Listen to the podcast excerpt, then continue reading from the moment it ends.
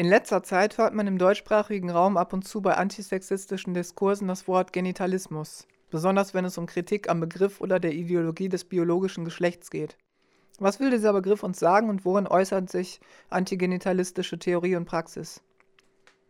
Der Begriff Genitalismus leitet sich von Genitalien ab und ist dabei auf die Zuweisung von Geschlecht gemeint wie auch heute noch in sämtlichen Staaten Menschen bei Geburt ein Geschlecht zugewiesen werden soll, das die Staaten meinen, anhand der Genitalien eines Babys erkennen und zuweisen zu dürfen und können. Also wenn ein Kind ein außenstehendes Genital hat, wird es als Junge und dieses Genital als Penis zugeschrieben. Das steht dann auch so in Dokumenten und schafft wichtige Grundlagen für den weiteren Verlauf des Lebens dieses Menschen. Von der Unterbringung in einem Gefängnis, der Untersuchung, Ansprüchen bei Arztbesuchen, aber vor allem im Alltagsleben. Man wird zusätzlich dann auch jeweils entweder als homo- oder heterosexuell gerastert und wahrgenommen, etc., etc. Und in jedweder Situation des Lebens, besonders schon in Schule und Kindergarten, gegendert und mit Rollenerwartungen konfrontiert bekommt einen dem zugewiesenen Geschlecht entsprechenden Namen und kann diesen dann ohne schwierigere und risikoreiche Prozesse zu absolvieren dann auch nicht ändern. Besonders problematisch ist, wie man heute öfter hört, die daraus resultierende Praxis der genitalen Verstümmelung an Neugeborenen und jungen Menschen mit nicht eindeutig zuweisbaren Genitalausprägungen, wie sie insbesondere vom Menschenrechtsverein Zwischengeschlecht Org kritisiert und bekämpft werden, aber auch anderen Vereinen und Gruppen. Allerdings geht es beim Begriff Genitalismus in der Regel noch weiter. Es wird allgemeinhin kritisiert, Geschlecht von den Genitalien ablesen zu wollen oder zu meinen, man müsse das Geschlecht eines Menschen und dessen Genitalien in einen vermeintlichen Einklang bringen.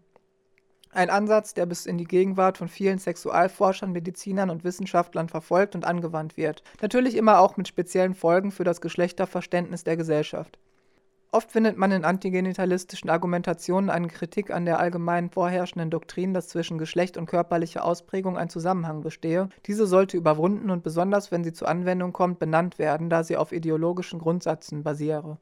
Genitalismus wird besonders auch in den Medien propagiert und angewandt, wenn Menschen anhand ihrer Genitalien oder resultierend aus dem juristischen und von daher, wie eben erklärt, genitalistisch vordefinierten Geschlecht entgegen ihrer Selbstzuschreibung als trans, transsexuell oder transgender beschrieben oder zugewiesen werden. Warum, werden sich jetzt einige fragen, ist das Genitalismus? Nun, das ist eine logische Konsequenz aus unserem Umgang mit der Sprache über Geschlecht.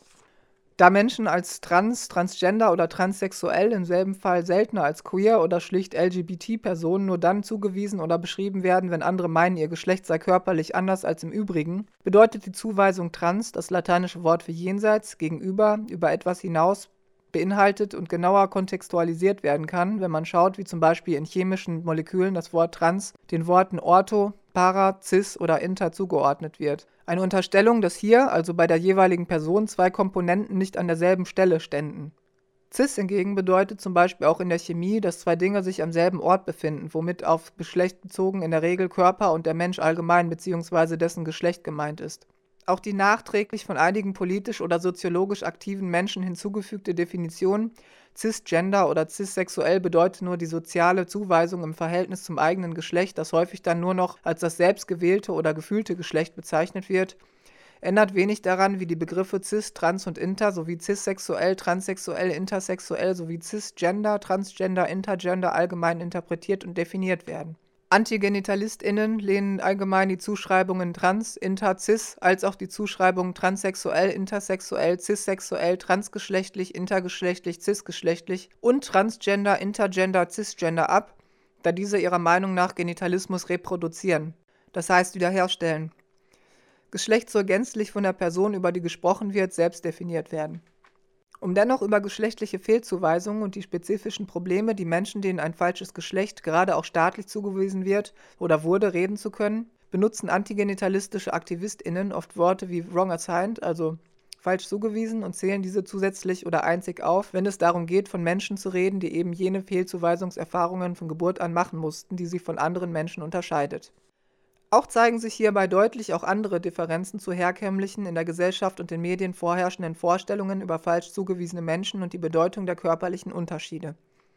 Während die Medien, aber auch viele Wissenschaftler, oft sogar linke und antisexistische AktivistInnen, öfters von der Transsexualität sprechen und damit bestimmte Phänomene oder geglaubte Spezifika in Verbindung bringen wollen, die sie falsch zugewiesenen Menschen oder deren Körpern per se zuordnen wollen, möchten AntigenitalistInnen diese Vorstellungen bekämpfen weil sie den einzigen wirklichen Unterschied zum Beispiel zwischen Frauen mit sogenannten Penissen und Frauen ohne Penisse darin sehen, dass letztere sozial begünstigt werden und sich meistens freier und angstloser entfalten können. Während falsch zugewiesene Frauen, also Frauen, deren bei der Geburt inspiziertes Genital offiziell als Penis bezeichnet wird, in der Regel nicht in der für sie passenderen Geschlechtsrolle aufwachsen dürfen und häufig mit Gewalt, Ausgrenzung und Nachteilen zu rechnen haben, wenn sie es nur wagen zu sagen, dass sie weiblich sind. Würde diese Situation aufhören, so meinen AntigenitalistInnen, dann würde es auch keinen erkennbaren Unterschied mehr geben im Verhalten und Habitus von falsch und richtig zugewiesenen Menschen. Das heißt zum Beispiel zwischen Männern mit Vaginas und Männern mit anderen Genitalien. Generell wird aber auch das Zwei-Geschlechter-System kritisiert und insbesondere auch die Erziehung in eine von zwei Geschlechterrollen. Dies wird aber wenig fokussiert, da dies glaubwürdiger von Menschen vertreten wird, die sich selber in keine von beiden Rollen zuweisen lassen können oder wollen. Generell hat sich in der antigenitalistischen Praxis der Grundsatz herausgebildet, dass es am besten ist, wenn Menschen gegen Repression arbeiten, der sie selbst ausgesetzt sind oder waren, wie es auch in antipsychiatrischer Praxis, zum Beispiel bei Gruppen Psychiatrieerfahrener, angewandt wird. Unterstützt werden möchte man natürlich, ebenso wie man andere unterstützt, die sich gegen erlittene Repression wehren. Doch fokussiert werden Aktionsgruppen und aktivistische Kreise, in denen Menschen mit Fehlzuweisungserfahrungen in ähnlichem Ausmaß die Praxis und Bedürfnisse bestimmen da gerade auf Antisexismus und Aktivismus gegen Genderbiologismus und sonstige Körperhierarchien bezogen die aktuelle Entwicklung der Instrumentalisierung und anschließenden Verdrängung einflussreicher NGO-Gruppen durch lesbisch-schwule Dachverbände, soziologische Betreuungsvereine und studentische Projektgruppen abgeschreckt hat.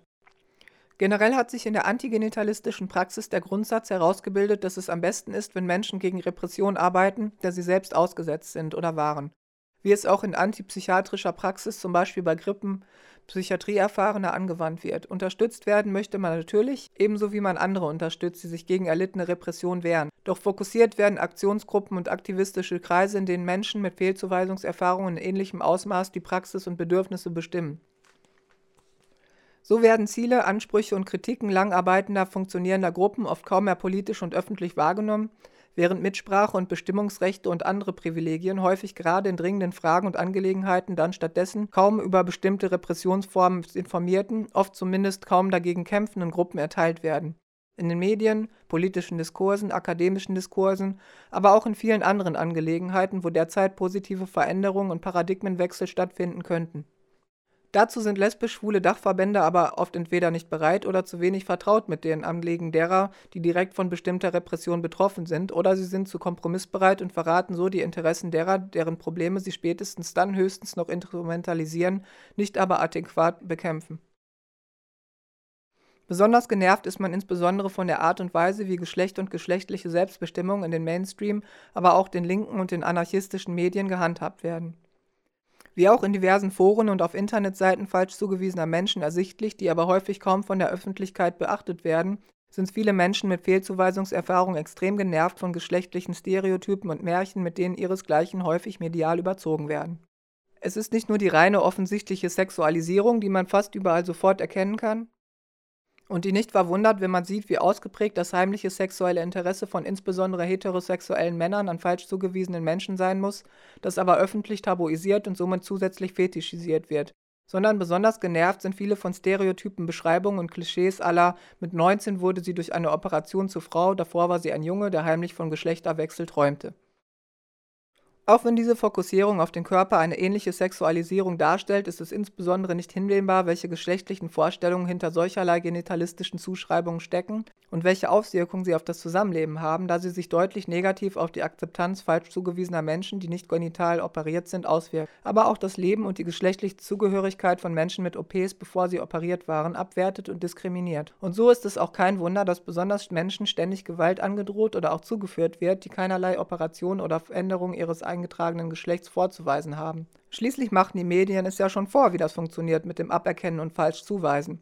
Da fehlt dann nur noch ein bisschen Homophobie oder konservative Verachtung gegen alles Andersartige, die sehr viele Menschen weiterhin in sich tragen. Besonders auch durch die schwulen verachtenden Gesetze und Mechanismen in Deutschland bis 1994, die deutlich bis heute nachwirken. Praktisch läuft Antigenitalismus also immer auf ein Arbeiten gegen die Mainstream-Medien hinaus und deren stereotype genitalistische Geschlechterbilder und Märchen sowie den Anspruch zur Schaffung emanzipatorischer Gegenkanäle.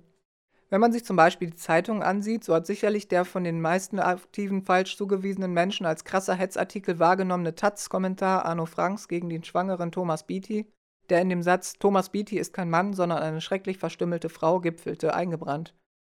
Da ist auch der weiter quer durch die linken Kanäle publizierende genitalistische Hetzer Jan Feddersen, der geduldet und in seiner ständigen Ächtung falsch zugewiesener Menschen freigesprochen wird, weil er seit 20 Jahren Schwulenaktivist ist. Vergleichbar mit dem amerikanischen Alt-Right-Vorzeigehetzer Milo Yiannopoulos, nur dass dieser eben in der rechten Gegend falsch zugewiesen und deren Rechte wettert, sowie die Hetze des deutlich genitalistischen Robert Littleton in der Daily Mail, der 2013 durch diverse gezielte Hetzartikel mit persönlicher Hetze die Lehrerin Lucy Meadows in den Selbstmord trieb, nur weil sie einen Penis hatte und dafür weder belangt noch besonders öffentlich kritisiert wurde, sowie Stereotype und oft auch persönlich verunglimpfende Hetze in jedweder anderen Zeitung der bürgerlichen Mitte oder einen kleinen Schritt daneben, was allein schon die Schaffung eigener selbstbestimmter Medien, in denen nicht genitalistische Propaganda, die zu Fremdzuweisung und anderer gewaltsamer Missachtung der Selbstbestimmung führt, unumgänglich macht.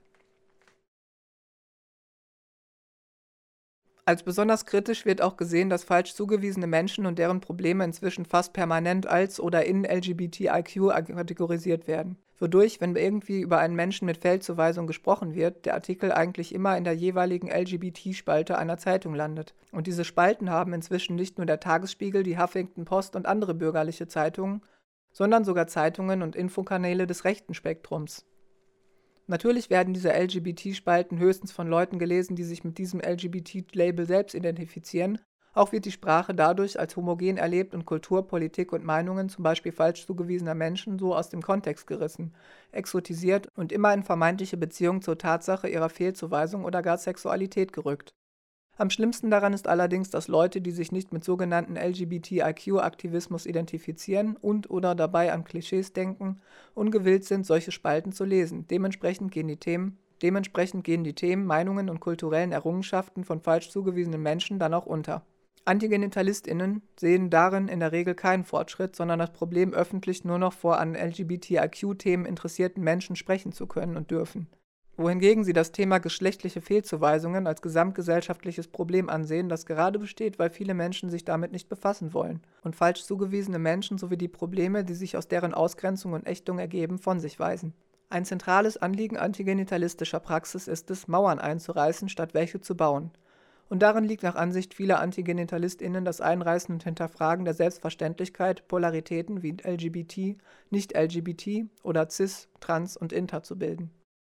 Zentrale Anliegen der aktuellen antigenitalistischen Arbeit sind also das Schaffen von eigenen Kanälen, Medien, ebenso Symbolen, Worten und Definitionen, das Streben und Erlangen von Räumen, die frei sind von genitalistischer Verurteilung, Hierarchie und Aberkennung, wobei der antigenitalistische Aktivismus sich anarchistisch definiert und staatliche sowie andere autoritäre Bevormundung, Beeinflussung und Zusammenarbeit ablehnt des Weiteren das Thematisieren geschlechtlicher Zuweisungen durch Dokumente wie die Geburtsurkunde, den Reisepass und ähnliches, aber auch das Ermahnen zur Aufarbeitung genitalistischer Machtausübung, zum Beispiel in feministischen Gruppen und Strukturen, die infolge häufiger Ermangelungen dieser Aufarbeitung kritisch betrachtet werden.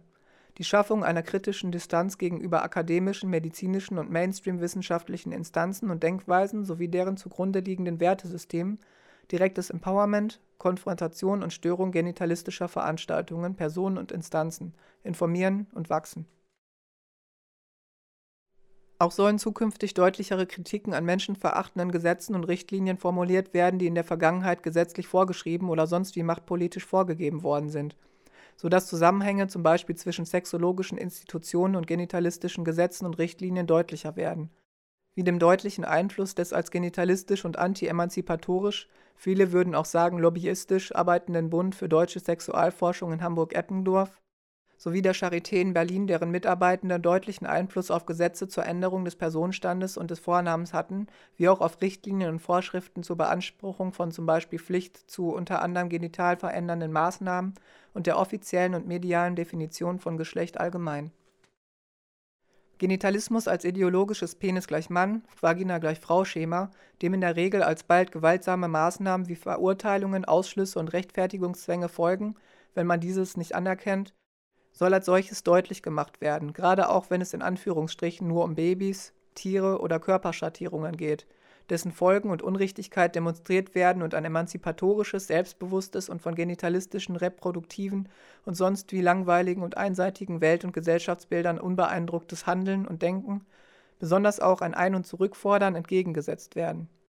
Schließlich geht es um unsere Gegenwart, unsere Geschichten und Ansprüche, nicht um die von Hollywood, der Radikalfeministinnen oder der bürgerlichen Mitte, die uns von jeher ausgeschlossen haben.